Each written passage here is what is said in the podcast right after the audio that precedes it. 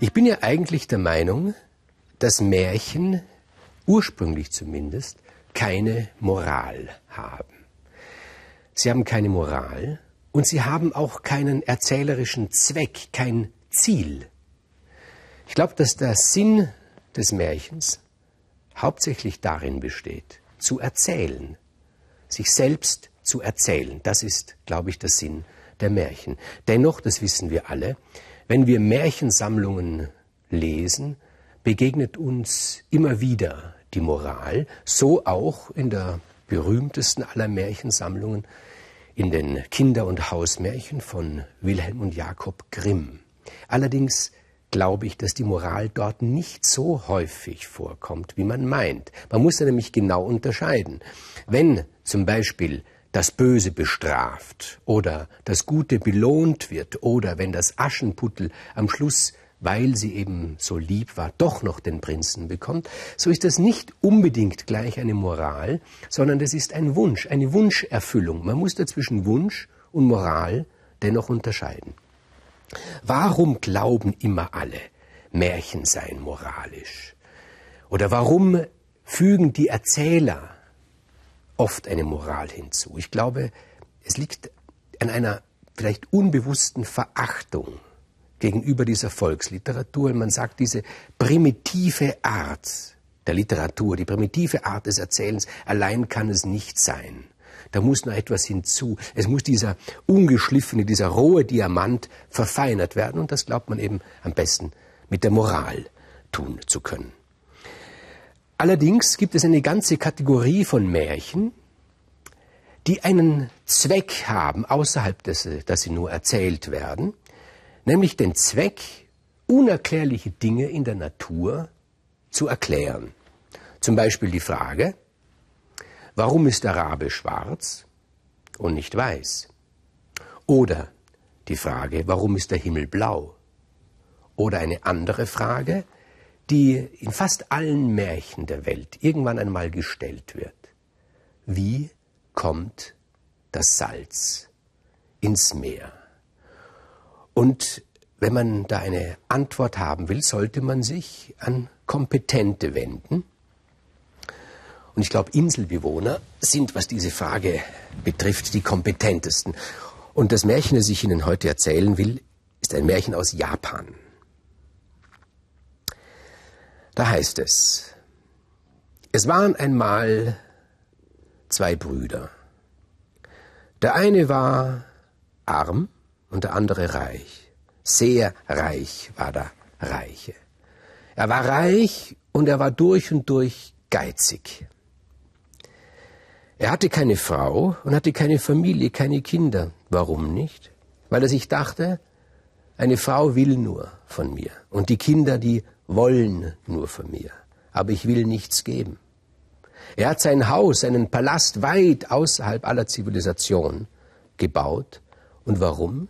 Weil er sich gedacht hat, Nachbarn, die wollen nur von mir, aber ich will nichts geben. Und wenn jemand von meiner Verwandtschaft kommt und etwas will, so soll er zumindest einen langen Weg haben und vielleicht gibt er unterwegs auf. Er war unendlich reich, dieser Bruder, aber auch unendlich einsam. Nur die Einsamkeit hat ihn offensichtlich nicht gestört. Im Gegensatz dazu der arme Bruder. Er hatte eine Familie, eine große Familie, eine Frau, und er wohnte in einer armseligen Hütte und er war freigebig durch und durch. Wenn er nur irgendetwas hat, dann hat er es geteilt mit denen, die noch weniger hatten, obwohl es von denen nicht sehr viele gab. Und dann war da Altjahresabend.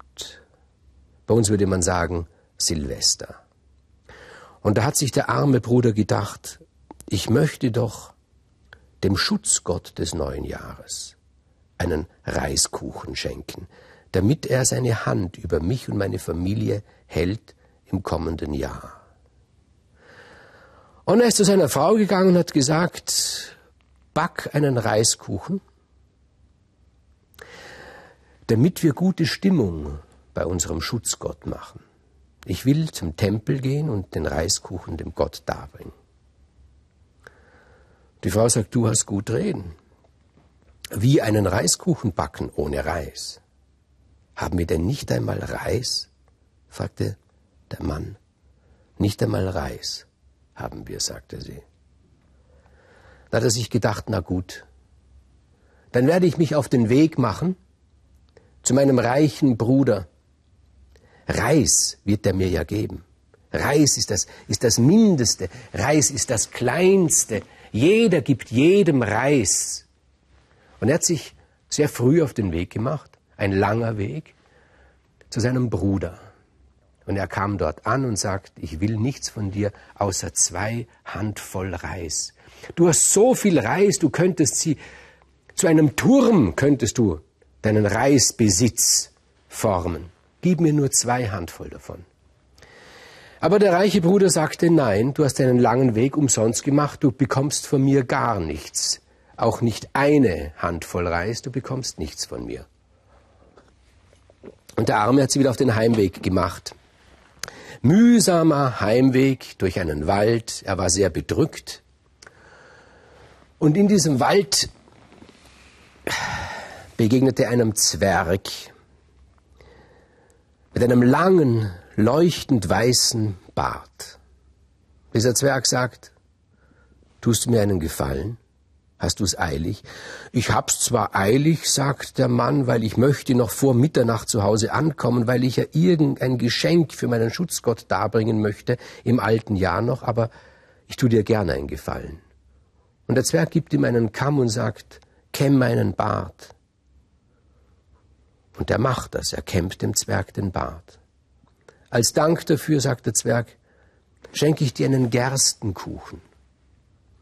Und pass auf, du nimmst diesen Gerstenkuchen und gehst hier im Wald, in den Tempeln, dort sind Zwerge, wie ich. Und die sind ganz verrückt nach diesem Gerstenkuchen. Und wenn sie ihn riechen, dann werden sie dich bitten, dass du ihnen den Gerstenkuchen gibst.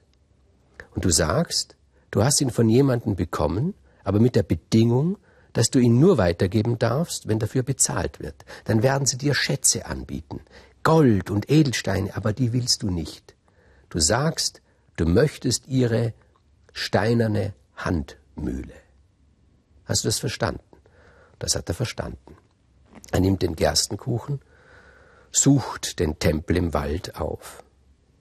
Dort beobachtet er die Zwerge. Er versteckt den Kuchen zuerst hinter einem Baum. Und er sieht, dass die Zwerge sich um ein Schilfrohr abmühen. Und es ist zu schwer für sie. Und dann spricht er sie an und sagt, ich würde euch gerne helfen. Er nimmt dieses Schilfrohr ganz vorsichtig, damit auf keinen der Zwerge drauftritt, und sagt, wohin soll ich es bringen? Und sie zeigen ihm die Stelle. Und da begrüßen sie ihn freudig und gleichzeitig sehr aufgeregt. Sie sagen, du riechst so, wie wir es lieben. Und er sagt nicht, ich rieche so. Ich habe einen Gerstenkuchen dabei, der riecht so. Oh, da sind sie aufgeregt. Laufen alle durcheinander. Er hat einen Gerstenkuchen. Wir wollen dir diesen Gerstenkuchen abkaufen. Was verlangst du dafür? Und sie bringen all ihre Schätze, Gold und Edelsteine, so viele, dass er sich unendlich viele Gerstenkuchen dafür hätte kaufen können und Reiskuchen dazu. Und die Versuchung ist sehr groß, aber er sagt nein. Ich möchte eure steinerne Handmühle dafür. Oh, was für ein Jammer bricht da aus. Gerade die, die wollen wir nicht hergeben. Aber er sagt, dann bekommt ihr den Gerstenkuchen nicht. Und dann sind sie einverstanden. Und sie erklären ihm, was es auf sich hat mit dieser steinernen Handmühle. Hör zu, sagen sie. Wenn du die Mühle einmal nach rechts drehst und einen Wunsch äußerst, so wird dieser Wunsch erfüllt.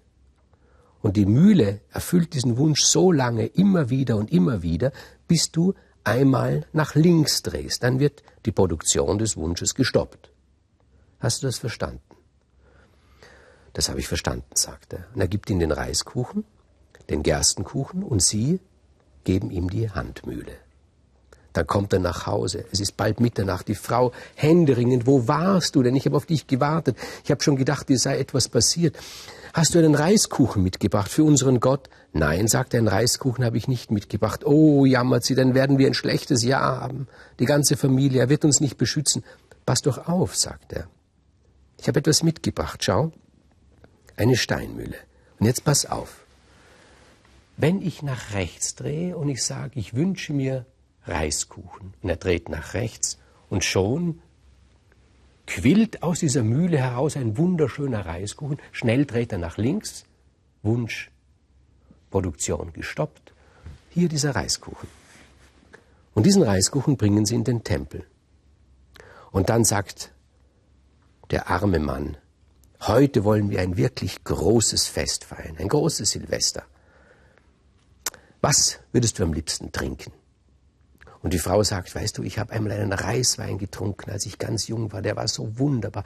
Einmal hätte ich den noch, ja kein Problem. Er nimmt die Mühle, dreht einmal nach rechts, sagt Reiswein, hält darunter den Kuh und schon sprudelt der Reiswein hervor. Er dreht wieder nach links. Und so wünschen sie sich ein, ein, ein herrliches Menü für den letzten Tag des Jahres und die Kinder bekommen alles, was sie sich wünschen und sie essen und trinken, dann legen sie sich hin und schlafen.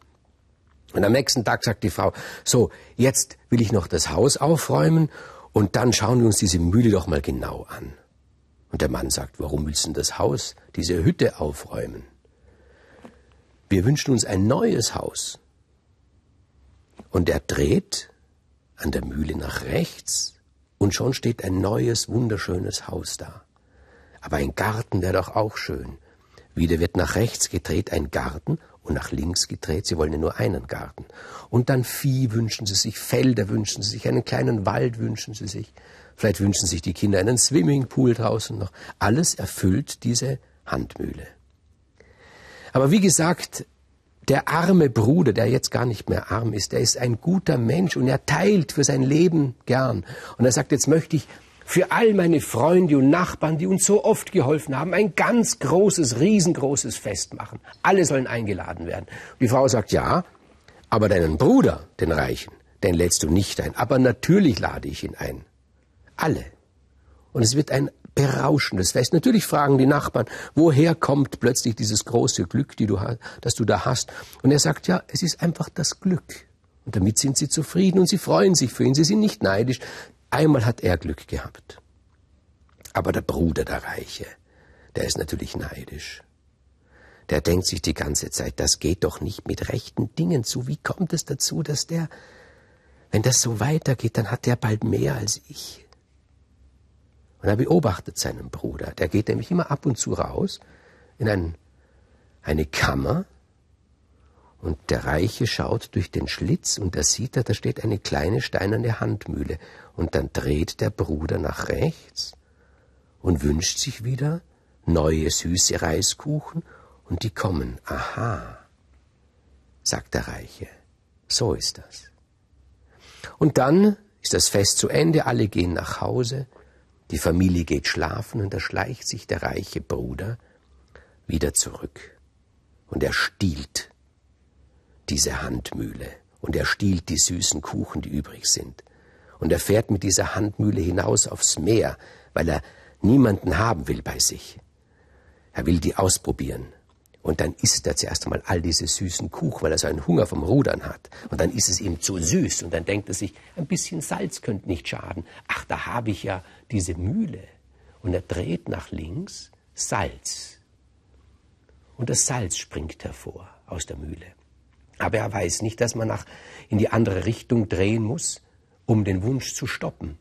Und so produziert die Mühle Salz und Salz und das Boot ist voll Salz und geht unter und sinkt auf den Meeresgrund und dort ist die Mühle und produziert auf ewig Salz und deshalb kommt das Salz ins Meer.